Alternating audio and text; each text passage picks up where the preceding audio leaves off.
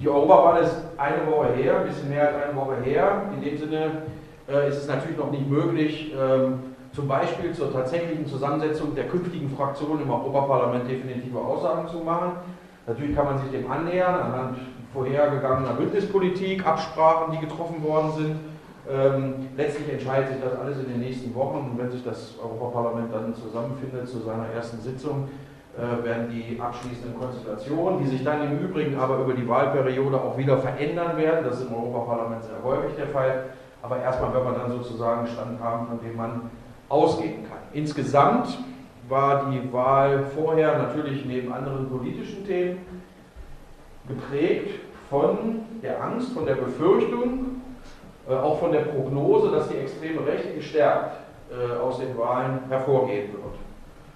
Und äh, wenn wir die Medienöffentlichkeit und die Ergebnisse uns anschauen, dann ist das in einzelnen Ländern auch tatsächlich der Fall. Und zwar in einem Ausmaß, wie wir uns das für Deutschland im Moment gar nicht vorstellen können und auch sicherlich nicht vorstellen wollen. Also in Großbritannien eine nationalistische, insbesondere jetzt im Wahlkampf sehr rassistisch auftretende Partei mit 25, rund 25 Prozent. Äh, dasselbe in Frankreich, auch wenn alle davon sprechen, dass der Front National einen Wandel vollzogen hat in den letzten Jahren, ist es weiterhin eine Rechtsaußenpartei. Da gibt es gar keinen Zweifel. Und äh, auch in anderen Ländern Wahlergebnisse zwischen 15 und 20 Prozent. Und Oft ist geschrieben worden, wir hätten es mit einem Rechtsruck zu tun oder Europa wandelt, wendet sich nach rechts. Häufig wurde das mit der Austeritätspolitik verbunden, also mit der Eurokrise und den Sparprogrammen in vielen Ländern, dass sozusagen Europa nicht zusammenfindet, weil die einen geben und die anderen nehmen oder weil wir Verelendungs- und Verarmungsprozesse in vielen Ländern Europas haben und das den jeweils anderen dann in die Schuhe schieben. Ich glaube, die Wahlergebnisse ermöglichen einen differenzierten Blick äh, auf äh, diese Eindrücke, weil das eben letztlich, wenn man genau auf die Ergebnisse guckt, ähm, so einfach dann doch nicht zu erklären ist. Und äh, das wird sozusagen neben den Zahlen und neben den Konstellationen oder vielleicht neben ein paar Anekdoten auch um die eine oder andere Partei äh, im Grunde genommen der zentrale, das zentrale Anliegen des heutigen Vortrags sein. Weil wir letztlich aus solchen Veranstaltungen immer herausgehen und fragen, was kann man mit den Informationen tun, was bedeutet das jetzt, wie habe ich das zu verstehen und ähm, zumindest zu wissen, dass es so einfach nicht ist, äh, wie es manchmal erscheint, ist eigentlich schon der erste Schritt, um sich dann wirklichen Lösungen oder Alternativen annähern zu können. Was waren die Rahmenbedingungen? Haben wir eigentlich eine Europawahl gehabt, die so ähnlich war wie eine Bundestagswahl oder eine Landtagswahl? Und äh, das muss man zunächst mal grundsätzlich verneinen. Also anders als bei Bundestagswahlen wird bei Europawahlen grundsätzlich erstmal durch die nationale Brille gewählt. Das kann man richtig oder falsch finden, das kann man auch ändern wollen, aber grundsätzlich sind die Wahllisten ähm, nationale Wahllisten, keine europäischen, durch alle Parteien hindurch. Also weder die Linke noch die CDU noch die SPD haben Griechen, Franzosen oder sonst wie auf deutschen Listen gehabt und auch auf den französischen Listen waren auch keine deutschen Griechen und Polen. Also äh, es wird nach nationalen Listen gewählt und das ist eben doch noch eine ganz andere Qualität als etwa bei Landeslisten bei Bundestagswahlen. Das muss man einfach äh, mit vorausdenken. Das heißt, die nationale Brille ist sozusagen ein zentrales Moment bei Europawahlen auch immer noch heute. Dann ist den meisten Leuten klar, dass das Europaparlament kein so ganz richtiges Parlament ist, wie das vielleicht der Bundestag ist oder ein Landtag. Häufig wird gesagt, vieles wird von Europa mitbestimmt, aber leider ist das alles oder vieles von dem eben nicht originär vom Europaparlament beschlossen worden, sondern immer, also man nennt das, also die Institution auf europäischer Ebene nennt man ein tripartistisches System.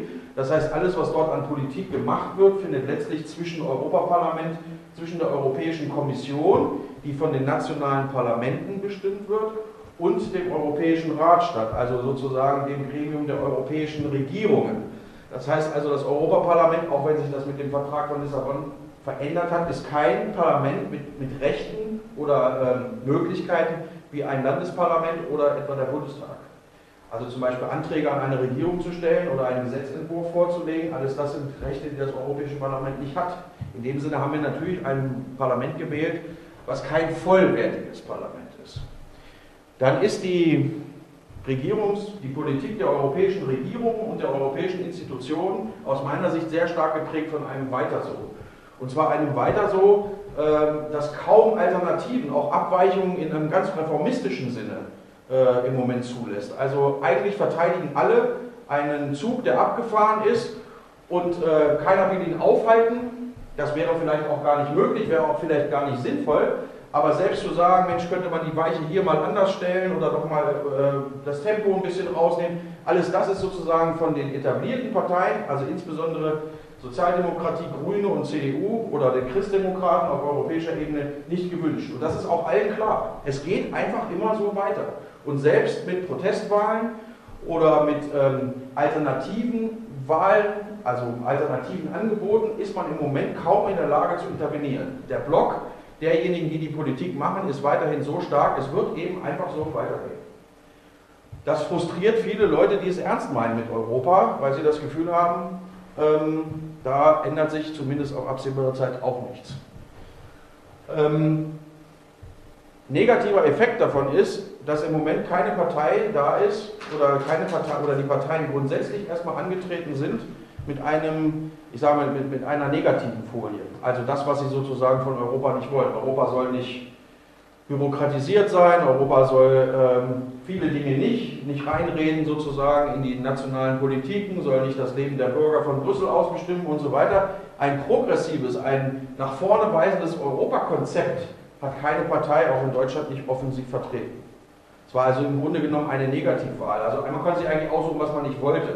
Und selbst jemand wie ähm, der, der Schulz, der für die SPD angetreten ist, wurde ja dann zuletzt plakatiert mit damit ein Deutscher EU-Kommissionspräsident e wird. Was letztlich nichts anderes heißt, damit dann sozusagen das, was wir als Deutsche uns von Europa erwarten, äh, da sichergestellt werden kann. Und das ist natürlich auch eine Negativfolie und keine progressive oder nach vorne weisende europäische, kein europäischer Ansatz. Dann haben die Parteien in Europa die Wahlen vor allem als Barometer für die anstehenden nationalen Wahlen begriffen. Wir sehen das nachher bei einzelnen Wahlen noch im Detail. Gerade bei Frankreich und Großbritannien spielt das eine große Rolle. Und dann ähm, gibt es natürlich, und das ist, äh, denke ich, auch ein ganz wichtiger Aspekt, es gibt auch gesellschaftlich im Moment keine, nichts, was man als eine Art Europabewegung, eine Integrationsbewegung, eine Demokratisierungsbewegung auf europäischer Ebene bezeichnen könnte. Das heißt, eine zivilgesellschaftliche, aber auch eine kulturelle Flankierung äh, dessen, was an europäischer Politik und an Institutionen da ist, fehlt. Und dadurch äh, fehlen natürlich auch wichtige Impulse. Die meisten Leute gucken mehr oder weniger verwundert zu. So, das sind so die Rahmenbedingungen. Kommen wir zu der Wahl selber. Das ist ganz wichtig jetzt für die äh, Bewertung der äh, Fraktionszusammensetzung nachher und der Repräsentanz im Parlament selber. Ähm, nicht alle Länder haben natürlich äh, dieselbe Anzahl von Abgeordneten. Das äh, sortiert sich nach der Größe der jeweiligen Länder. Deutschland hat mit 96 Sitzen ähm, die größte Delegation und die kleinste hat zum Beispiel Luxemburg oder Zypern mit sechs. Und dementsprechend gibt es wenn man mal von einer offiziellen oder einer formalen ähm, Prozenthürde absieht, wie wir sie in Deutschland bisher hatten mit 5%, ja, gibt es immer auch eine faktische. Das heißt, wenn eine Delegation aus Luxemburg nur sechs Mitglieder hat, dann haben wir eine faktische Prozenthürde von 16,7% das ist jetzt nur über den Daumen gerechnet, um überhaupt einen Abgeordneten entsenden zu können. Das heißt, wenn zum Beispiel ein mittelkleines Land wie Österreich wenn da die Rechten 20 Prozent haben, ist das natürlich von der Zahl der Mandate, die damit verbunden sind, nicht zu vergleichen mit einem Land wie Deutschland zum Beispiel, äh, wo man zum Beispiel mit 7 Prozent schon sieben Sitze hat. Dafür bräuchte man in Österreich ähm, mit insgesamt 19 äh, Sitzen, bräuchte man für sieben Mandate schon 35 oder 40 Prozent. Ja? So, das heißt also, ähm, wir werden nachher sehr hohe Zahlen sehen und werden gleichzeitig sehen, dass damit aber gar nicht so viele Sitze verbunden sind und das hat mit der Größe der Länder und den Proports zu tun. Ja? Das ist ganz wichtig. Lesen kann man das hier nicht, aber hier kann man sehen, wie das sozusagen abfällt und wie die Delegationen dann entsprechend der Ländergrößen immer kleiner werden. Weil es auch immer um Fraktionen geht, auch gleich vorweg, Was brauche ich, um eine Fraktion zu gründen im Europäischen Parlament, also um aus den dorthin gewählten Parteiabgeordneten dann Fraktionen zu gründen? 25 Abgeordnete braucht es dafür und aus mindestens einem Viertel der EU-Mitgliedstaaten, das heißt, das sind zurzeit 7, 28 Staaten haben wir. Das heißt also, ähm, äh, ja, das ist sozusagen das Quorum und beides ist obligatorisch. Also 25 Abgeordnete und sie müssen aus mindestens sieben äh, Ländern sein. Warum das wichtig ist, werden wir auch nachher sehen. Und ein zweiter Punkt ist, es braucht eine gemeinsame programmatische Grundlage. Es hat früher Fraktionen gegeben, die sich technische Fraktionen nannten, das kennt man vielleicht aus der Kommunalpolitik, Abgeordnete oder Parteien, die eigentlich keine gemeinsame politische Basis haben, schließen sich zu einer Fraktion zusammen, um bestimmte Fraktionsvorteile nutzen zu können. Also zum Beispiel Zuschüsse, Personalstellen und, und, und, und zum Beispiel parlamentarische Rechte zu bekommen. Und solche Fraktionen hat es im Europäischen Parlament auch mal gegeben. Es hat dann 2001 eine Entscheidung des ähm, Europäischen Gerichtshofs gegeben, da sind die verboten worden. Die Fraktion, die damals bestand, ist aufgelöst worden. Das heißt also, Fraktionen müssen auch mindestens eine gewisse gemeinsame programmatische Basis aufweisen, ansonsten sind sie nicht legal. So, kommen wir zum Thema des heutigen Abends. Was wollen Nationalisten eigentlich in Europa? Also wollen die, haben die eine gemeinsame programmatische Grundlage zum Beispiel? Also gemeinsame Ziele, die sich herausbilden. Und das das wäre ja eine Grundbedingung überhaupt, also um, um, um, erklären zu können, warum man zum Beispiel zu einer Europawahl antritt. Will ich Europapolitik machen? Will ich auf europäischer Ebene Politik machen? Und ich glaube, es ist ganz wichtig zu begreifen, dass die nationalistischen und die extrem rechten Parteien dieses Ansinnen nicht haben. Es gibt weder eine gemeinsame programmatische Grundlage, noch ist es ihr Ziel, auf europäischer Ebene Europapolitik zu machen.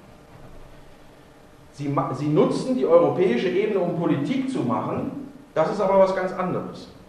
Also Politik für ein gemeinsames, für ein wie auch immer verfasstes Europa hat bisher keine der extrem rechten Parteien oder ihrer Fraktionen zustande gebracht und es ist auch nicht ihr Ziel. Die Leute, die sie wählen, die sie ansprechen wollen und denen sie dann am Ende einer solchen Wahlperiode dann vielleicht auch Rechenschaft ablegen, die bemessen vor allem, was diese Parteien gegen Europa gemacht haben. Ja?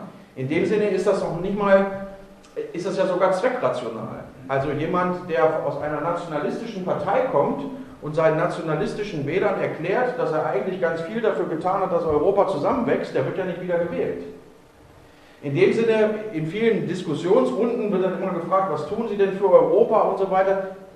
Das ist nicht deren Ziel. Deren Ziel ist, wenn überhaupt, und das wäre einer dieser kleinsten gemeinsamen Nenner, den man in der Programmatik dieser Rechtsfraktion, zum Beispiel im Europaparlament, immer findet, ein Europa der Nation oder ein Europa der Völker. Das heißt also eine, ein Zurück zu Nationalstaaten, ähm, ein Zurück zu einer völkischen oder nationalistischen Konzeption von Europa und nicht etwa äh, ein Zusammenwachsen, das Fallen von Grenzen und so weiter und so fort. Also eine Reabschottung untereinander, das ist sozusagen der kleinste gemeinsame Nenner, auf den sich die extreme Rechte im Europaparlament einigt. Und selbst das ist für sie häufig schon sehr schwierig. Ich will da mal ein Beispiel nennen aus der Wahlperiode zwischen 2004 und 2009, weil es da eine Rechtsfraktion, eine Rechtsaußenfraktion, die hieß ITS, Identität, Tradition, Souveränität gegeben hat und wo deutlich wurde, dass selbst dieses Zurück zu einem Europa der Nation oder einem Europa der Völker für viele dieser Parteien eine Zumutung ist. Gutes Beispiel ist ähm, Südtirol. Gut, um da Urlaub zu machen, bei den Rechten seit Jahrzehnten ein permanenter äh, Zankapfel. Die italienischen Faschisten der unterschiedlichen Couleur begreifen Südtirol traditionell als Kernbestandteil, auch kulturell, Italiens. Die verfolgen da das Konzept eines klassischen Nationalismus, äh, der sozusagen Staatsgrenzen und äh, die Grenzen von Nationen sozusagen, die sind da deckungsgleich und die, Südtirol ist für die ein klassischer, ein selbstverständlicher Bestandteil Italiens.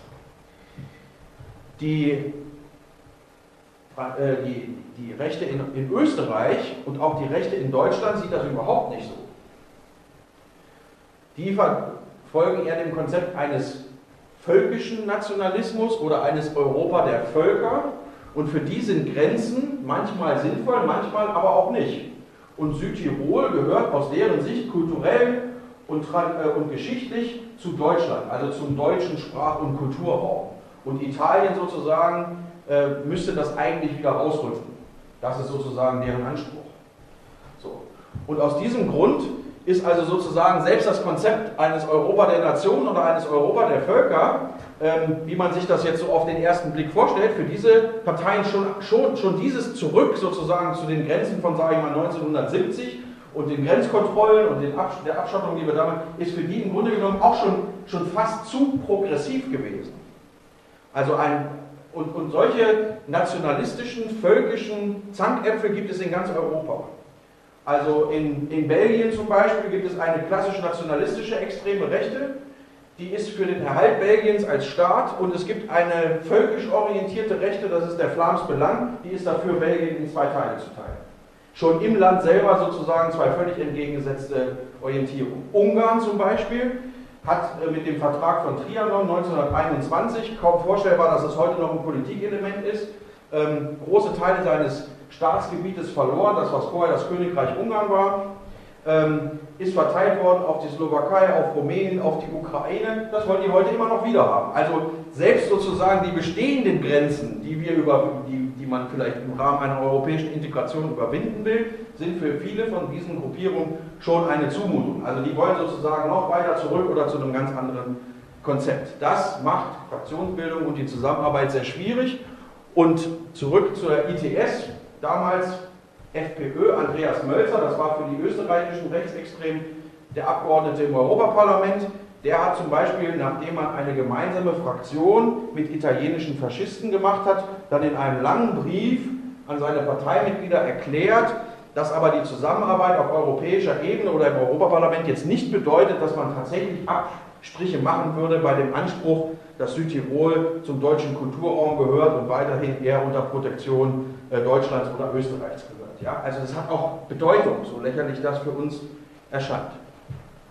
Deswegen ist die Zusammenarbeit zwischen nationalistischen Parteien latent instabil und da kommen natürlich auch noch andere Sachen dazu. ITS, also diese Fraktion, von der ich sprach, ist auseinandergeflogen, weil die italienischen Faschisten oder die Alessandra Mussolini, eine ihrer Abgeordneten, sich total rassistisch über Rumänen geäußert hat woraufhin dann die rumänischen Rechtsextremen, die auch in dieser Fraktion waren, gesagt haben, ihr könnt uns mal am Arsch lecken und ausgetreten. Ja? Also, äh, und dann ist die Fraktion sozusagen, weil sie nicht mehr die, das notwendige Quorum an Stimmen erbracht hat, wieder auseinandergefallen. Ich will damit nicht verharmlosen, um wen es dort im Kern geht. Die Frage ist bloß, wie wirksam sind sie auf europäischer Ebene? Und da würde ich immer sagen, die europäische Ebene ist für sie per se eine sehr schwierige und letztlich ist sie immer dem Dogma der nationalen Nützlichkeit unterworfen. Und Nationalisten und Rassisten sind eben nicht diejenigen, die als, als erstes sozusagen auf Völkerverständigung und, und, und sei es sozusagen am rechten Rand äh, getrimmt sind, sondern die natürlich voller Vorbehalte sind, die sich abgrenzen, die aus historischen Gründen Interessen an den Ländern anderer Leute haben und so weiter und so fort. Das spielt natürlich bei solchen Zusammenarbeiten durchaus eine Rolle. Also eine Politik des kleinsten gemeinsamen Nenners und Zielsetzung ist vor allem die Verbesserung der Basis für die nationalen Politiken und das kann durchaus auch auf Kosten anderer rechter Parteien gehen. Beispiel ganz aktuell, alle europäischen Rechtsparteien, fast alle, ähm, sind im Moment sehr, sehr schlecht zu sprechen auf die ukrainischen rechtsextremen und ähm, faschistischen Gruppierungen, obwohl die ja eigentlich sehr erfolgreich sind. Ja, die sitzen mit in der Regierungswoboda, ja, und äh, der, rechte, der, rechte Sektor hat im Grunde genommen da die Regierung weggekämpft im, in Straßenkämpfen mit Barrikaden und trotzdem finden alle europäischen nationalistischen Parteien die Scheiße. Warum? weil die im Moment strategisch eher auf Russland setzen, als Gegenpol sozusagen zum US-Imperialismus und zu dieser kulturellen Verwahrlosung, die man so in Europa gemeinhin ausmacht. Und äh, weil man sozusagen die ukrainischen äh, Nationalisten als deren willfährige fünfte Kolonne begreift, weil die sozusagen für den Euro-Maidan und für eine europäische Integration sozusagen da ähm, äh, die Regierung weggekämpft haben, sind sie letztlich nützliche Idioten gewesen. Und Die Konsequenz ist, und da macht Putin im Moment eine sehr offensive Politik, sowohl bei der Abstimmung auf der Krim als auch äh, jetzt bei strategischen Konferenzen, vor kurzem war eine in Wien, ja, äh, lädt Russland oder lehnen äh, die politischen Strategen aus, aus Russland, aus dem Kreml, äh, laden diese Rechtsparteien ein und ähm, versuchen mit ihnen an dieser Idee einer, eines Eurasiens, also einer gemeinsamen ähm, Bündnispolitik gegen, gegen den Liberalismus und gegen den US-Imperialismus, so wie Sie das begreifen, äh, da im Grunde eine gemeinsame Front äh, zu bilden. Also das ist sozusagen ein aktuelles Beispiel, das zeigt sozusagen, dass zum Beispiel im Moment die extreme Rechte in Europa auf Kosten der extremen Rechten in der Ukraine mit der russischen Regierung Bündnispolitik macht. Ähm, und das kann man noch fortsetzen. Also Ungarn zum Beispiel hat schon gesagt, wenn also mit den äh, ungarischen Minderheiten in, in der Ukraine äh, was ähnliches passiert wie mit den russischen Minderheiten in, ähm, in, äh, in der Ukraine, dann sehen sie sich ebenso wie Russland äh, dazu herausgefordert, also als Schutzmacht dieser Minderheit, dieser ungarischen Bürger dort aufzutreten. Oder, um nochmal bei Ungarn zu bleiben, eine der ersten Aktionen von Viktor Orban, der ja nicht jetzt ein Rechtsextremer ist, aber ein Nationalkonservativer, ein sehr rechter Politiker, als die Regierung 2010, eine der ersten Amtshandlungen, die sie gemacht haben, ist, Sie haben in den ganzen Ländern, ich habe ja vorhin von Trianon gesprochen, also das, was früher mal dieses Königreich Ungarn war, wo dann Gebietsabtretungen an verschiedene Länder erfolgte, das war so ähnlich wie Versailles nach dem Ersten Weltkrieg, die haben jetzt alle die ungarische Staatsbürgerschaft, diese Minderheiten bekommen. Die sind sozusagen re-ungarisiert worden. Wir haben jetzt also Hunderttausende von Ungarn plötzlich in diesen ganzen Ländern. Die waren vorher ungarnstämmig und jetzt ist plötzlich alles wieder Ungarn. Und die dürfen auch bei nationalen Wahlen zum Beispiel mitwählen. Und wen werden die wohl wählen? Und was für Parteien formieren sich sozusagen in diesen Ländern, um diese ungarischen, in Anführungsstrichen natürlich, Interessen zu vertreten? Warum machen sie es trotzdem, wenn das so anstrengend ist, wenn das so widersprüchlich ist, wenn das oft nicht lange hält?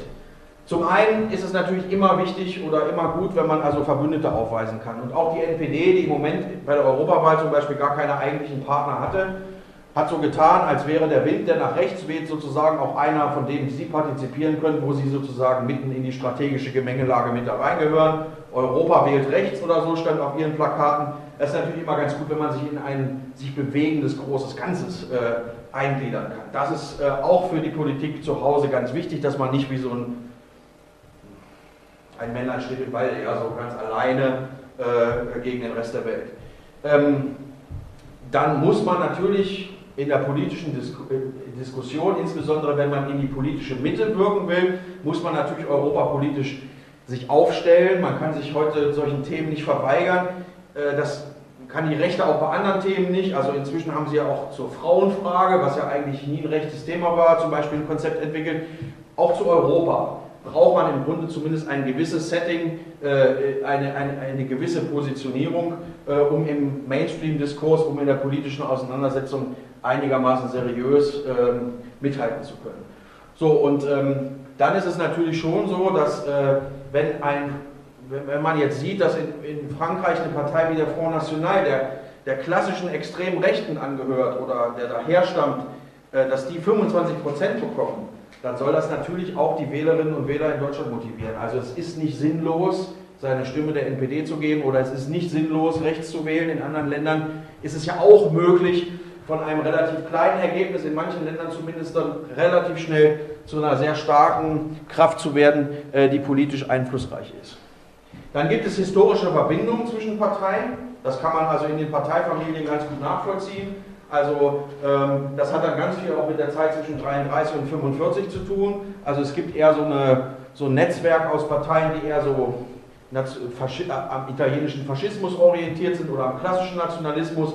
Ich sage jetzt mal so um die Front National rum und um den italienischen Faschismus rum und dann welche, die sich eher aus den ehemaligen Gefolgsleuten des Nationalsozialismus, also dann Rumänien, Ungarn, Deutschland äh, rekrutieren. Ähm, Parteifamilien haben häufig genau solche historischen Wurzeln. Da gibt es Verbindungen, die also auch über Jahrzehnte sozusagen gepflegt worden sind. Ähm, vor dem Hintergrund passte zum Beispiel bis heute jedenfalls noch nie die deutschen Rechtsextremen mit den polnischen zum Beispiel zusammen. Die haben sich dann zum Beispiel immer eher einem Bündnis der Franzosen oder sowas angenähert, weil das natürlich ein Hotspot für die Rechte immer gewesen ist. Ähm, dann gibt es natürlich Gemeinsamkeiten, die mal mehr, mal weniger strategische oder taktische Bedeutung haben. Also Europa als Bollwerk gegen den Islam, gegen die USA oder äh, Zuwanderung, früher also gegen den Bolschewismus. Ja. Ähm, das ist klar. Also je nach Großwetterlage ähm, schweißt auch sowas dann zumindest temporär zusammen. Dann habe ich vorhin schon gesagt, es gibt gewisse Europastrategien, auch wenn das sozusagen keine Integrationsstrategien sind, also Europa der Nation, Europa der Völker. Es gibt Gruppen, die ein europäisches Reich oder eine eurasische Idee oder White Power verfolgen. Auch da gibt es sozusagen dann immer wieder äh, mehr oder weniger tragfähige und, und, ähm, und andauernde äh, Kooperationen. Ähm, so, und dann ähm, natürlich Themen, die äh, sozusagen dann ganz aktuell ähm, den jeweiligen Wahlkampf in dem Sinne, in dem Fall auf europäischer Ebene beeinflussen, also EU-Kritik, in dem Fall geht es ja im Wesentlichen um Bürokratismus und solche Sachen, Eurokrise, Islam, christliches Abendland, Roma, im Moment glaube ich in vielen Ländern ganz wichtig, Migration, Einwanderung in die sozialen Netze. Äh, das ist aber dann meiner Meinung nach oder der Erfahrung gemäß sind das äh, temporäre Themen, äh, die also jetzt für eine Netzwerkarbeit oder für eine, für eine langfristige Zusammenarbeit ähm, allein nicht hinreichen. Ähm, Im Europaparlament selber, obwohl man da von Leuten umgeben ist, die man ja eigentlich verabscheut, ja, die pro-europäisch sind, äh, die verschiedene Sprachen sprechen, die man meistens nicht versteht, ähm, äh, bietet sich natürlich trotzdem Vorteile. Also die Institutionalisierung, wenn man zusammenarbeitet und eine Fraktion oder eine Europapartei gründen kann, alleine schon die finanzielle Seite. Ich zeige das nachher. Äh, Wahlkampfkostenerstattung in Deutschland, dafür ist die Kandidatur natürlich auch immer gut. 0,5 Prozent ist jetzt eine, nicht so eine hohe Hürde, das schaffen viele. Ähm, nicht nur die, die reinkommen. Ja. Dann die Absicherung von Spitzenfunktionären. Ich weiß nicht, ob ihr das wisst. Also ähm, der Front National in Frankreich und, ähm, und UKIP in Großbritannien oder auch die British National Party jetzt die letzten Jahre ähm, sind beste Beispiele dafür, wie existenziell das Europaparlament sein kann, um in den Ländern selber die Parteistrukturen aufrechtzuerhalten. Weil in Frankreich und in Großbritannien haben wir das Mehrheitswahlrecht. Und weder UKIP noch Front National waren in der Vergangenheit in der Lage, also das ist sozusagen, als wenn es nur eine, also nur die Erststimme gibt. Es gibt nur Wahlkreise und die muss man gewinnen. Und wenn man die nicht gewinnt, weil Labour in Großbritannien oder die Tories, die Konservativen, immer stärker sind, und das war in der Vergangenheit so, dann hat man keinen einzigen Abgeordneten reingekriegt. Auch wenn man nach dem Verhältniswahlrecht gemessen vielleicht 5% gehabt hätte oder 7 oder 10, weil man die Wahlkreise nicht gewinnen konnte, hatte man keine Abgeordneten im Parlament. UKIP hat im, im, im Unterhaus in, in Großbritannien keinen einzigen Abgeordneten. Und dasselbe ist in Frankreich. Die Front National lebt zwar schon seit 30 Jahren oder länger, glaube ich, aber hatte nur einmal Abgeordnete im Parlament. Es wurde nämlich einmal in Frankreich nach dem Verhältniswahlrecht gewählt und jetzt neuerdings zwei. Eine Partei, die zwischen 8 und 20 Prozent der Stimmen, mehr oder weniger, über die ganzen Jahre gehabt hat. Das heißt, die Strukturen wurden ganz wesentlich, auch die Personalien ganz wesentlich über das Europaparlament abgewickelt. Jean-Marie Le Pen, der Vorsitzende ähm, der Front National, der Langjährige, jetzt ist es ja seine Tochter, war immer Europaabgeordneter. Und das gilt für die Führungsriege der Partei auch. Die haben die immer über das Europaparlament. Die waren immun dadurch, die haben gut verdient. Und was man nicht vergessen darf, die haben, zeige ich nachher, ähm, natürlich auch viel Geld für Personal bekommen. Das ist jetzt für eine große Partei wie, der, wie den Front National vielleicht nicht so wichtig, aber zum Beispiel für eine Partei wie die NPD, weil der Udo Vogt, der jetzt für die NPD ins Europaparlament eingezogen ist, bekommt über 20.000 Euro pro Monat nur für Personalmittel. Das ist ungefähr das Geld, was, die, ähm, was der Parteivorstand der NPD bisher für Personal ausgegeben hat. Das Geld haben sie nicht mehr, weil die chronisch knapp bei Kasse sind, weil sie die Buchführung nicht beherrschen und betuppen, aber ähm, er kann im Grunde genommen allein mit dem Geld, was ihm als Abgeordneter zur Verfügung steht für Personalmittel, ersetzen, was ihnen an, insgesamt an Personal jetzt gerade wieder äh, in der Bundesgeschäftsstelle verloren gegangen ist. Also das sind Dimensionen sozusagen, die finden in der zweiten und dritten Ebene statt, sind aber für diese Parteien äh, nicht ohne Bedeutung, sondern ganz im Gegenteil, sehr, sehr wichtig, ganz pragmatische Aspekte. Ja? So, und dann, klar, Funktionärapparat hatte ich, äh, Jobs und Reisekosten und so weiter. Ähm, gerade wenn Fraktionen sind, da kann man also Aufträge geben für Studien, da kann man ähm, Projekte sozusagen, da kann man also noch, noch über den eigentlichen Personalstab hinaus Leute mit reinnehmen und versorgen. Ähm, das ist das, was ein Europaabgeordneter bekommt. Ne? Äh, das sind, da kann man drüber streiten, ob das jetzt zu viel ist oder zu wenig, aber das ist die Summe, die für Personalmittel zur Verfügung steht. Und da steckt aus meiner Sicht die politische Dimension dahinter. Und äh, wir können auch davon ausgehen, dass jemand, der als Einzelabgeordneter wie Udo Vogt jetzt also in Europa ähm, als Abgeordneter tätig ist, äh, der auf seine Partei in Deutschland guckt, die sozusagen mehr oder weniger gerade in die Brüche geht, äh, dass der jetzt also nicht sich da einen Stab in Brüssel oder in Straßburg äh, zusammenschustert, der jetzt also ganz brav Europapolitik macht, sondern der wird natürlich das Geld dafür einsetzen, um die Partei hier in Deutschland zu unterstützen. Das ist natürlich nicht legal, aber es ist letztlich natürlich de facto nicht zu verhindern. Und ähm, das ist sozusagen die Dimension, mit der wir gerade bei den kleinen Parteien auch zu tun haben. So, wie waren die Wahlergebnisse? Ich habe das vorhin gesagt, also von einem Rechtsruck oder, oder sowas zu reden, ist aus verschiedenen Gründen, ähm, trifft das nicht den Kern der Sache. Also 1979 wurde das Europaparlament das erste Mal direkt gewählt und seit dieser Zeit sind extrem, also äh, Abgeordnete rechtsextremer oder faschistischer Parteien im Europaparlament vertreten. Also damals, 1979, waren es zwei, das war aus äh, Italien und aus Griechenland. Und dieser Anteil ist ähm, seitdem deutlich gestiegen. Und zwar nicht nur die Zahl der Abgeordneten, sondern auch die Zahl der Länder, aus denen Abgeordnete ins Euro, also rechte Abgeordnete ins Europaparlament geschickt worden sind. Und äh, ich sage das ähm, vielleicht nur der Klarheit halber. Ich habe also weder jetzt in diese ganzen Überlegungen, auch in die Zahlen, weder äh, rechtskonservative hm, Parteien mit einbezogen, noch so, sondern die, die man gemeinhin als rechtsextreme, extrem rechte oder neuerdings, was ich manchmal mit einem falschen Zungenschlag empfinde, als Rechtspopulisten bezeichnet. Also da, wo zumindest bei dieser Klassifizierung ähm, keine, ähm, also keine Zweifel bestehen. So, und auf dieser Grundlage aber kann man sagen, die Zahl der Länder, die welche entsenden, ist kontinuierlich angestiegen und die Zahl der Abgeordneten ist kontinuierlich angestiegen. Das ist sozusagen eine ganz klare Aufwärtsentwicklung. Wir haben es also mit einer Entwicklung zu tun und nicht mit einem Ruck. Das heißt, es ist absehbar und es hat sich in den meisten Fällen auch vorher bereits in den nationalen Parlamenten äh, äh, ausgedrückt. Das heißt, diese Vermutung, dass die Europawahl Leute dazu veranlasst, mal, mal was ganz anderes zu wählen als sonst, also ähm, jetzt mal den Protest freien Lauf zu lassen, oder weil die Wahlbeteiligung niedriger ist als bei nationalen, normalen nationalen Wahlen, also dass dann sozusagen deren Stimmen stärker ins Gewicht fallen, ist nicht wahr. Ist nicht wahr. Meistens äh, haben wir eine absolute Korrelation zwischen nationalen Wahlen und Europawahlen. Ganz selten äh, und dann zum Teil bei ganz abstrusen Parteien mal ähm, eine andere Entwicklung. Aber ansonsten kann man sagen, ist das alles sozusagen innerhalb einer Tendenz, einer Entwicklung äh, zu charakterisieren und nicht im Sinne eines Ausrutschers oder eines Ausbrechers oder sonst was. Traditionell stark vertreten, die Basis für die extreme Rechte in Europa waren immer Italien, Frankreich, Belgien und Österreich.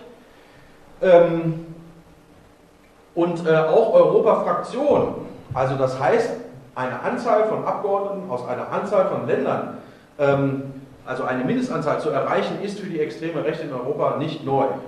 Also 84, 89, 99, 2004 und 2009 gab es rechte Europafraktionen. Und äh, also auch das ist sozusagen keine neue Qualität. Was neu ist, können wir dann gleich äh, mal gucken. Es gab auch ein einziges Mal bei Europawahlen, äh, bei, bei Wahlen in Deutschland die Möglichkeit, also nur bei einer nationalen, also landesweiten Wahl in Deutschland ist bisher eine Partei über die 5%-Hürde gekommen. Das war 1989 die Republikaner unter Franz Schönhuber. Die sind ins Europaparlament gekommen. Und ähm, die haben damals eine Rechtsfraktion gegründet, unter anderem mit dem Front National. Und die italienischen Faschisten waren auch im Europaparlament. Und da hat der Schönhuber gesagt, nein, mit diesen Südtirol-Besetzern äh, machen wir keine Fraktion. und deswegen mussten damals die äh, italienischen Neofaschisten, die durften halt nicht mitspielen bei dieser Rechtsfraktion. Ja? Also, jetzt so, um nochmal anzuknüpfen, alles was ich gesagt habe. So, und 2009, ja, ähm, weil das ja sozusagen jetzt die Wahlperiode ist, aus der wir kommen, ne, ähm, gab es auch äh, eine Rechtsfraktion, äh, die unstrittig eine Rechtsfraktion ist, und es gab eine Fraktion, die rechtskonservativ und Europa kritisch oder skeptisch oder antieuropäisch war, wo zumindest eine Reihe von rechten Parteien mitgemacht haben. Und dann gab es noch einen relativ großen braunen Wand. Also es ist auch nicht so, dass sozusagen jetzt die Basis, auf der jetzt die neue Entwicklung zu betrachten ist, oder von der aus die neue Entwicklung zu betrachten ist, so war, ähm, dass das, was jetzt passiert ist, nicht zu erwarten war oder überraschend kommt oder so. Ja. So, ich habe das jetzt einfach mal, um das hier so ein bisschen einzusortieren, hier viele Zahlen. Also Front National, liest man in der Zeitung, ist ja ein zentrales Thema, 24,9, fast 25 Prozent mit 21 Abgeordneten. Das ist natürlich schon eine sehr große Fraktion. Und wenn man sieht, dass die bei der Europawahl 2009, das ist die rechte Spalte, mit 6,3 Prozent nur abgeschnitten haben, kann man sehen, dass offensichtlich sich in Frankreich da was verändert hat. Und wenn wir die Wahlergebnisse ähm, dann der letzten nationalen Wahl angucken, das war ja letztes Jahr, ne, wenn ich mich recht entsinne, 2012, ähm, dann ist sozusagen der Weg dahin, und das ist ja aber dann nach dem Mehrheitswahlrecht gewählt worden, darf man nicht vergessen, das frustriert oder hält natürlich äh, auch Rechtswähler davon ab, die Stimme abzugeben, aber kann man im Grunde genommen eine ganz klare Entwicklung nachvollziehen. Das heißt, offensichtlich äh, läuft in Frankreich seit ein paar Jahren in der Frage wirklich irgendwas richtig falsch und keiner hält das auf. Ähm, noch stärker kann man sehen, wie sozusagen bei nationalen Wahlen Wahlergebnisse, äh, die Wahlbeteiligung eines bestimmten Klientels abgeschreckt wird. In, bei UKIP, ja, also bei der letzten nationalen Wahl 3,1 Prozent, aber eben jeder weiß, es reicht eben in den Wahlkreisen nicht.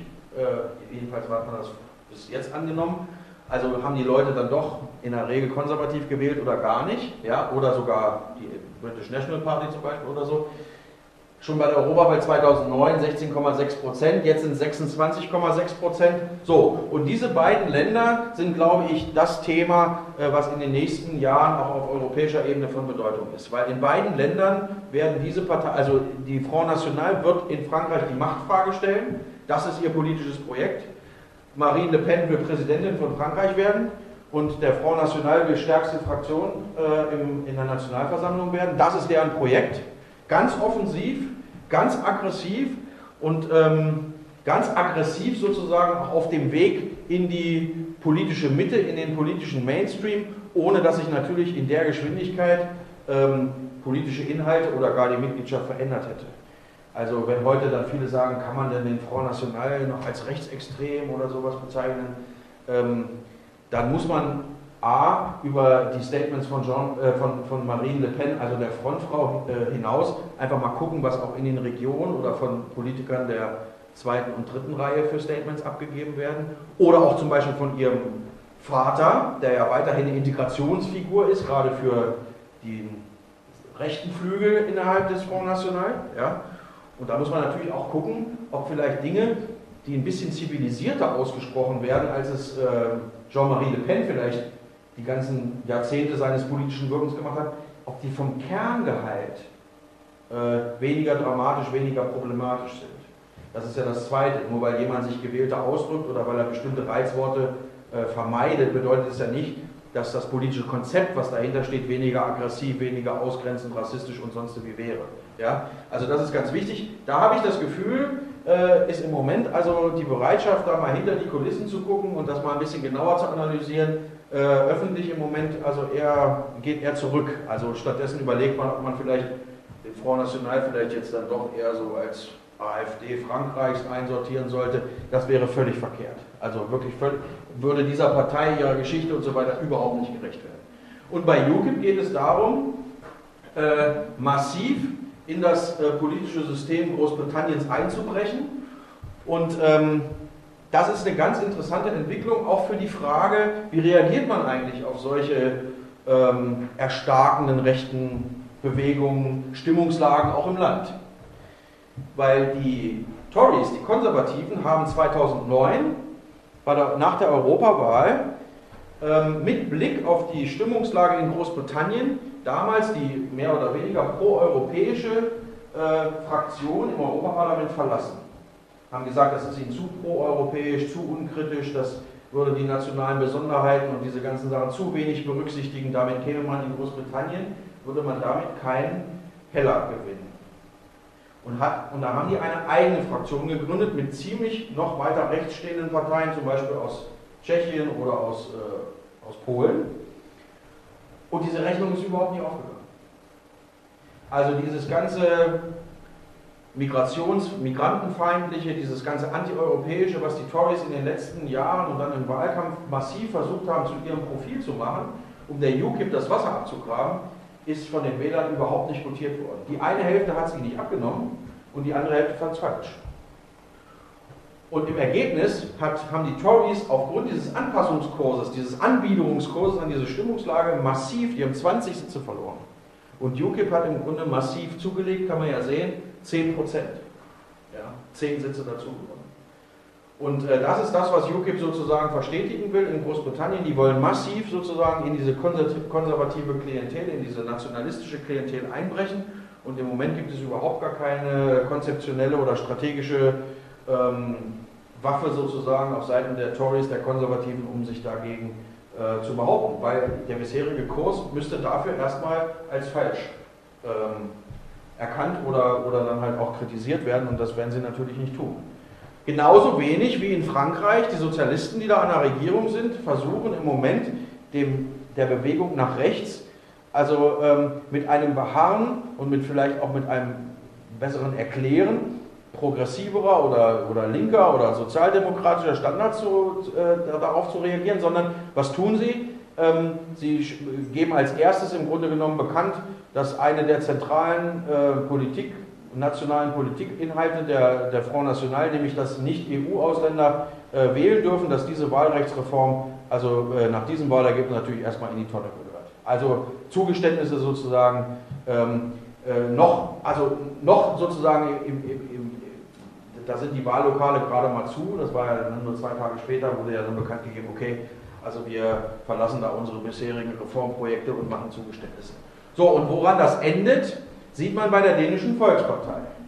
Die dänische Volkspartei ist 2001 in die Tolerierung einer damals rechtsliberalen, wirtschaftsliberalen Regierung eingetreten und hat dort diese Regierung, Rasmussen, der ist jetzt der NATO-Generalsekretär, der Chef dieser Veranstaltung, ähm, hat diese Regierung toleriert bis 2011, glaube ich.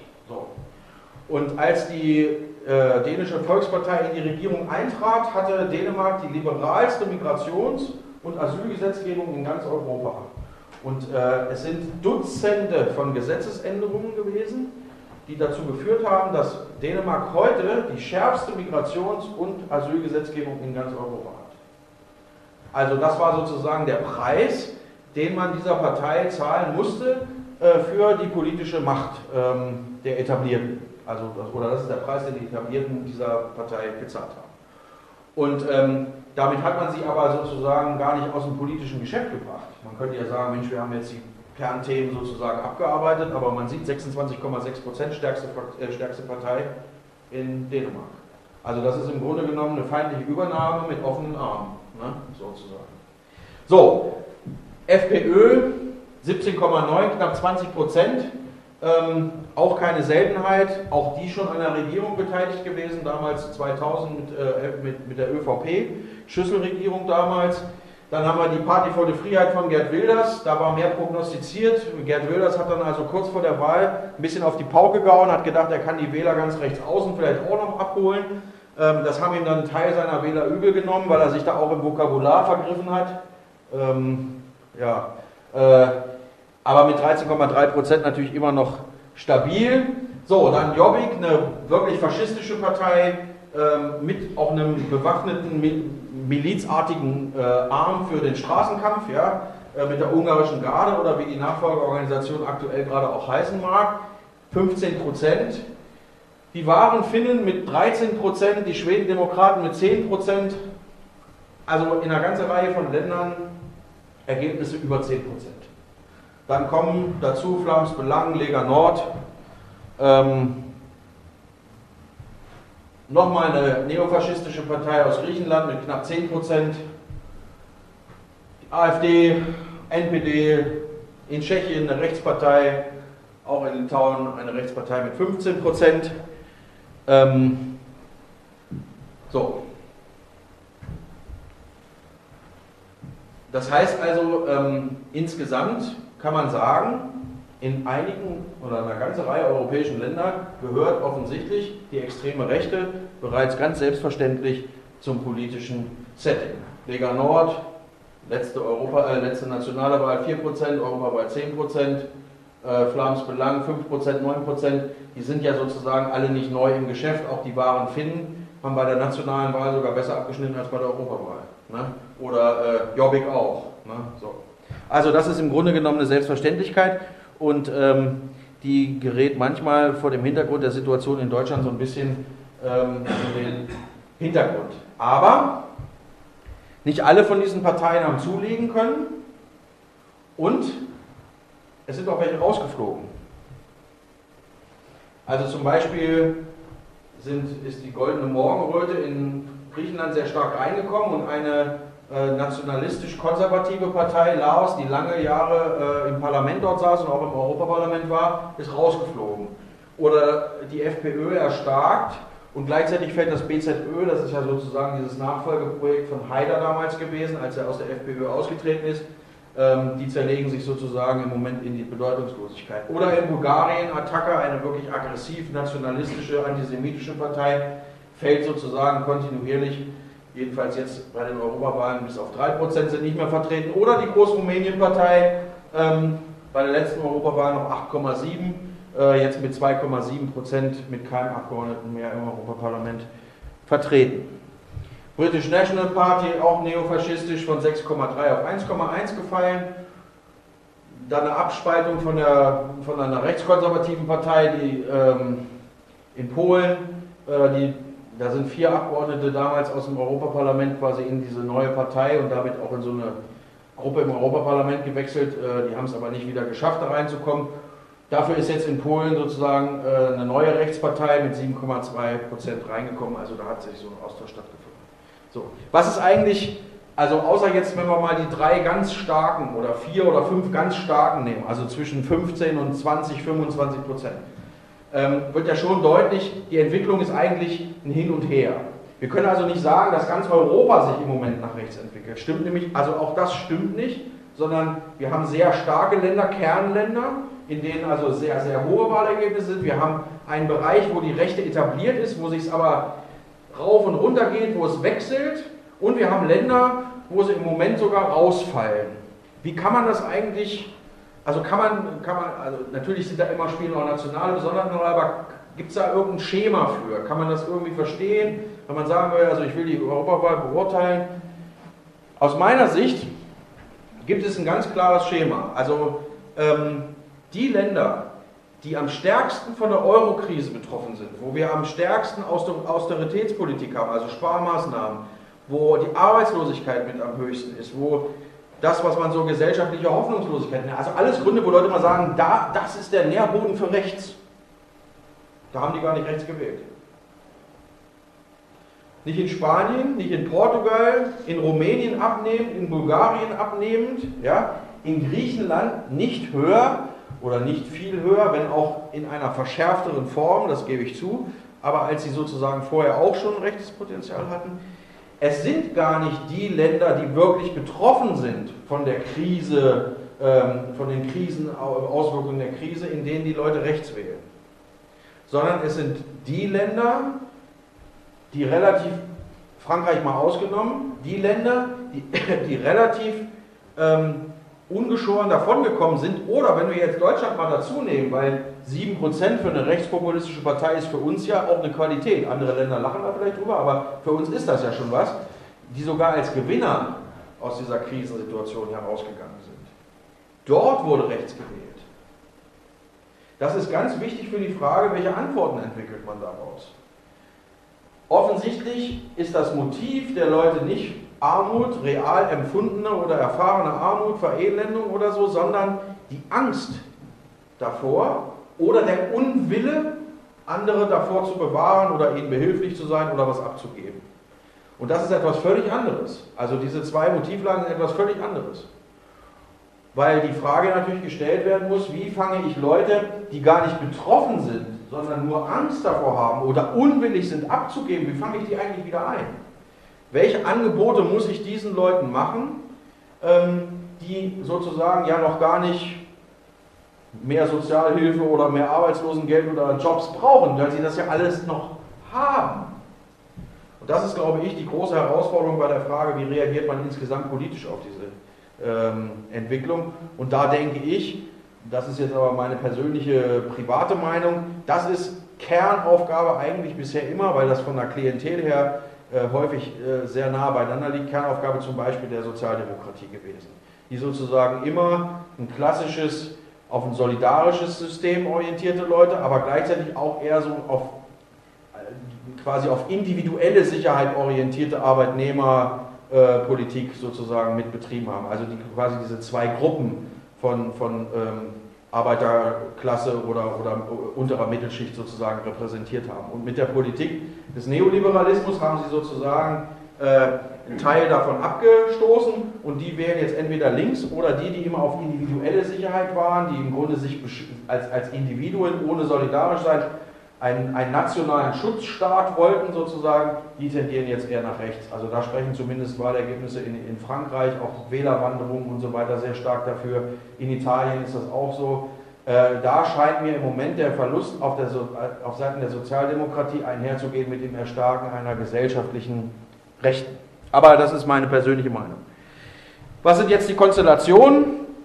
Ähm, es hat ein Wahlbündnis gegeben, das ging ja durch die Medien ähm, Wahlbündnis Wilders-Le Pen. Ähm, die Qualität daran war, dass das erste Mal, also eine Partei, wo man sagt, ist, das ist typisch rechtspopulistisch, ja, also Wilders, Party for the Freiheit in den Niederlanden, mit einer Partei, die man bisher als rechtsextrem bezeichnet hat, also Front National, dass die sozusagen also ihre Distanz zueinander aufgegeben haben und ähm, jetzt sozusagen eine Bündnispolitik betreiben wollen, und zwar bereits vor der Wahl mit, einer, mit gemeinsamen Auftritten und so weiter für eine starke gemeinsame Rechte und eine mögliche Fraktionsbildung geworben haben. Das ist eine Neuerung und ähm, das lässt sozusagen für die Zukunft auch äh, einige Fragen offen. Äh, ist etwas Ähnliches von der dänischen Volkspartei zu erwarten, die dem rechtspopulistischen Lager meiner Meinung nach zuzurechnen wäre? Ähm, oder ist ähnliches von der UKIP zu erwarten in Großbritannien, die jetzt auch keine klassisch rechtsextreme oder neofaschistische Partei ist? Ähm, sind da sozusagen Auflösungserscheinungen zwischen diesen zwei Fraktionen äh, auf, auf, rechter Seite zu erwarten, sodass sich wirklich eine gemeinsame Rechte herausbildet? Äh, oder ist das sozusagen jetzt von Gerd Wilders eine fixe Idee gewesen, die sich für ihn möglicherweise dann im Ergebnis noch nicht mal in, äh, guten in einem guten Wahlergebnis ausgedrückt hat? Für das Projekt jetzt erstmal jedenfalls reicht es. Das sind sozusagen die Parteien, die ähm, in, der, in diesem Bündnis sozusagen mitgemacht haben, die schon Signale gegeben haben, wir könnten uns eine Zusammenarbeit im Europaparlament vorstellen. Das ist Front National, das ist die Party for the Freiheit, das ist die FPÖ, die slowenische Nationalpartei, der Flams Belang aus Belgien, ähm, die Lega Nord aus Italien und die Schweden Demokraten. Manche sich da noch ein bisschen, aber das ist sozusagen erstmal das Spektrum, was damals umrissen worden ist und was auch politisch von der Programmatik her realistisch erscheint. Und wenn wir jetzt also nochmal gucken, also sieben, äh, aus sieben Ländern müssen sie kommen und 25 Abgeordnete müssen sie haben, dann hat alleine Front National mit 21 Abgeordneten schon fast die Zahl zusammen. Dann müssen wir jetzt also nur noch zusammenzählen. So, und jetzt kommt das sozusagen mit den Ländern. Sowohl in der Slowakei, die slowenische Nationalpartei, als auch ähm, ja, die haben es nicht geschafft. Das heißt, aus diesem Setting äh, reicht es noch nicht. Es sind also nur sechs Parteien im Moment und ähm, weil die hier rausgefallen ist. Das war sozusagen die siebte, die sie sich ausgedacht haben. Und es wird nicht einfach, äh, jetzt die siebte zu finden, auch wenn das jetzt absurd erscheint, aber äh, das wird für Sie eine große Herausforderung sein. Da bin ich sehr gespannt, auf welche politischen Zugeständnisse Sie da in die eine oder in die andere Richtung machen müssen. Das ist auf jeden Fall eine klassische Rechtsaußenfraktion. Ich denke, sie wird zustande kommen. Ähm, da wird ganz viel Pöbelei zu erwarten sein, ganz viel offene äh, antieuropäische Befindlichkeit, ganz viel Rassismus und ähm, äh, ja, also das ist ähm, äh, aber eben, wie gesagt, eine zu erwartende Option. Also das ist das Wahlbündnis Wilders Le Pen. Und dahinter, weil sowas natürlich nicht vom Himmel fällt, stehen bereits jetzt ähm, äh, äh Parteienbündnisse, eine Zusammenarbeit sozusagen auf europäischer Ebene äh, der Parteien. Ähm, und, ähm, und das heißt also, die ersten Strukturen, die sowas äh, Jetzt habe ich die falsche Folie da reingesetzt. Ich wollte euch jetzt zeigen, dass selbst diese Fraktion, die jetzt noch gar nicht besteht, über Strukturen einer Europapartei, was ein bisschen so ähnlich funktioniert wie so eine Fraktionsgründung, kann man aber machen, auch wenn man nicht im Europaparlament vertreten ist, dass die bereits jetzt schon für diesen Parteiaufbau und für den Aufbau einer gemeinsamen Wahlstrategie für ihre Treffen jetzt schon, also schon seit zwei Jahren Geld von Europa bekommen, vom Europaparlament. Und zwar Hunderttausende, also 350.000 Euro im Jahr ungefähr, für dieses Spektrum alleine. Und das haben die natürlich dafür genutzt, um ihre Treffen in Wien und in Brüssel und wo immer äh, abzuhalten. Das ist für, für, gerade für kleinere Parteien ist das ähm, eine Menge Holz. So, dann habe ich gesagt, es gibt schon eine Rechtsfraktion. Das ist die Fraktion Europa der Freiheit und Demokratie.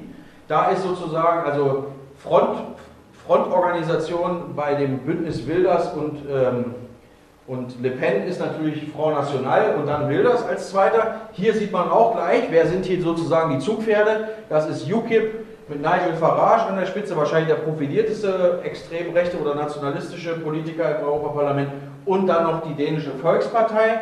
Das sind sozusagen die stärksten Player. Hier kann man sehen, also wie sich das so schön so gruppiert. Ne? Also hier ein starker, da ein starker, dann haben wir hier so einen mittelstarken am rechten Rand. Wir reden jetzt nicht über äh, Parteien sozusagen, die sich im demokratischen Spektrum bewegen, sondern wir reden über nationalistische Parteien. Ja? So, und dann haben wir im Grunde genommen die Kleinen, die Mehrheitsbeschaffer, die, die für das Quorum zuständig sind. So, und hier sehen wir ähm, auf dem nächsten Bild dann auch 24 Stimmen für UKIP, bei 25 fehlt nur noch ein Sitz, den kriegt man schon zusammen, aber aus der bisherigen EFD sind schon zwei zu dem Bündnis Wilders und ähm, Le Pen gewechselt. Das waren die slowakische Nationalpartei, das ist nicht schlimm, weil die sind ja eh nicht wieder drin, ja? und die Lega Nord, das sind ein paar Sitze gewesen. Das ist nicht entscheidend. Sitze haben sie genug, aber sie haben nicht Länder genug. Also UKIP, äh, also Großbritannien, einmal durchzählen, eins, zwei, Niederlanden drei,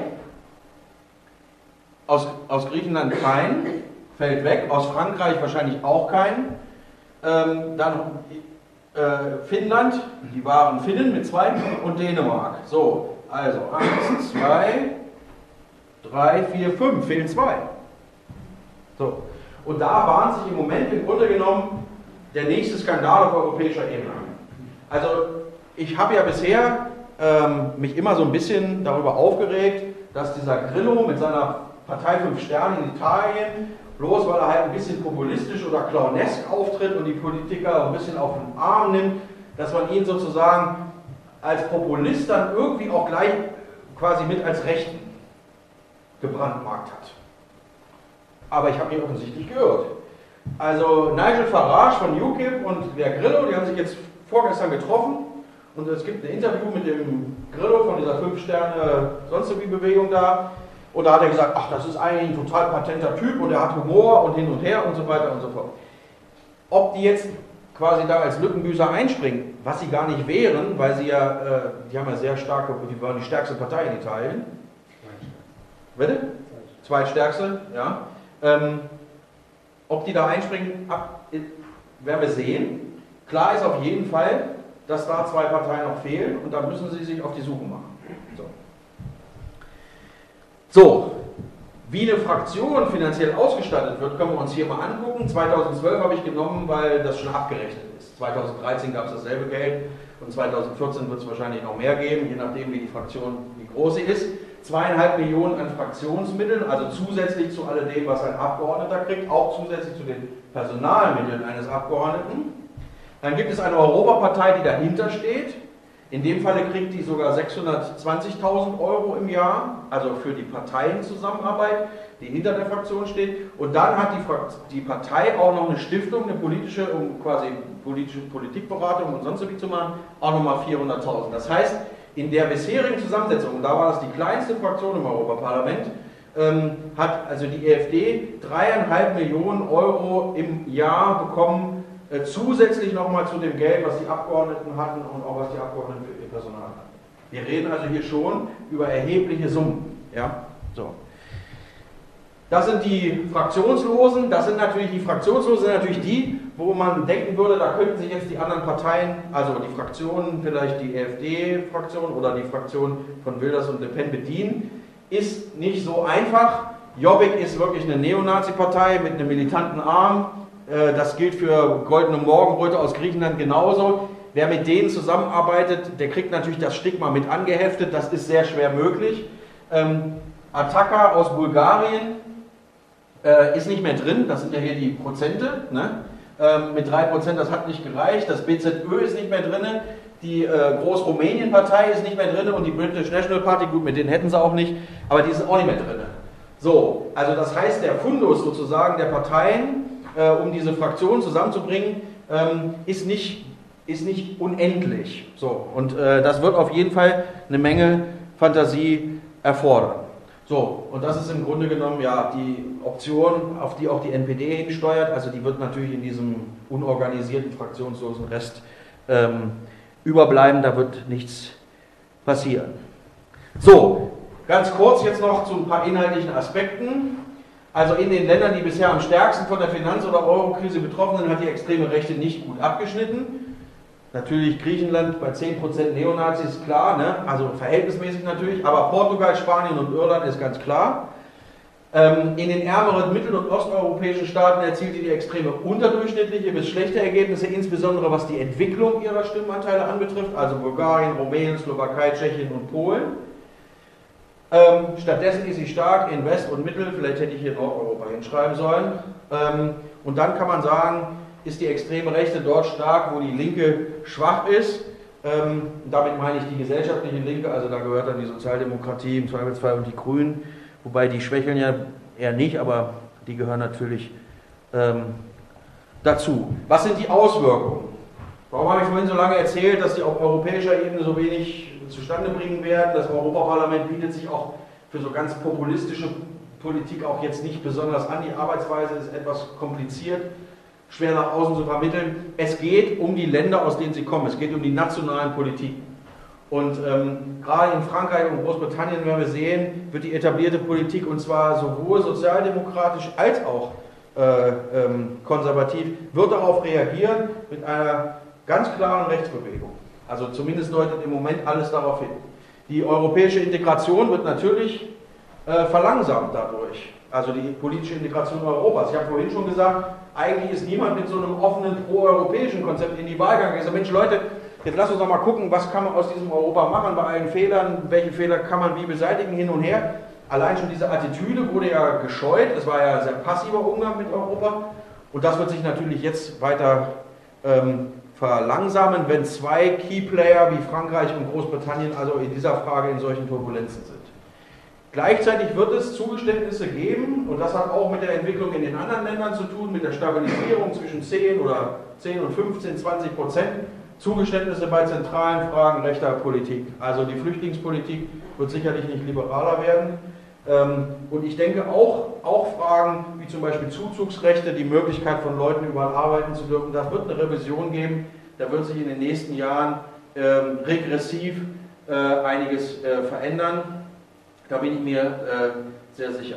So, und ähm, gleichzeitig, und das ist vielleicht auch ganz wichtig, auch wenn das vielleicht heute nicht das Kernthema ist, die Hälfte von diesen Parteien, insbesondere die erfolgreichen Parteien, sind auf der einen Seite sehr rechts, das ist ja kein Widerspruch, also nicht auf der einen Seite, sie sind sehr rechts und sie sind aber nicht sozusagen im klassischen nationalsozialistischen oder faschistischen Sinne irgendwie orientiert auf, ähm, auf Sozialpolitik.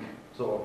Also sie vertreten, so, so sagen sie, den kleinen Mann und dessen Interessen, aber realistischerweise stehen sie für eine neoliberale Wirtschaftspolitik. Das heißt, wir werden einen Rückgang bei der politischen Integration, bei der sozialen Integration haben, Zugeständnisse bei der Abgrenzung nach außen und gleichzeitig wird die wirtschaftliche Integration, also der Neoliberalisierungskurs in Europa, der wird fort, fortgesetzt werden. Das, davon ist auszugehen.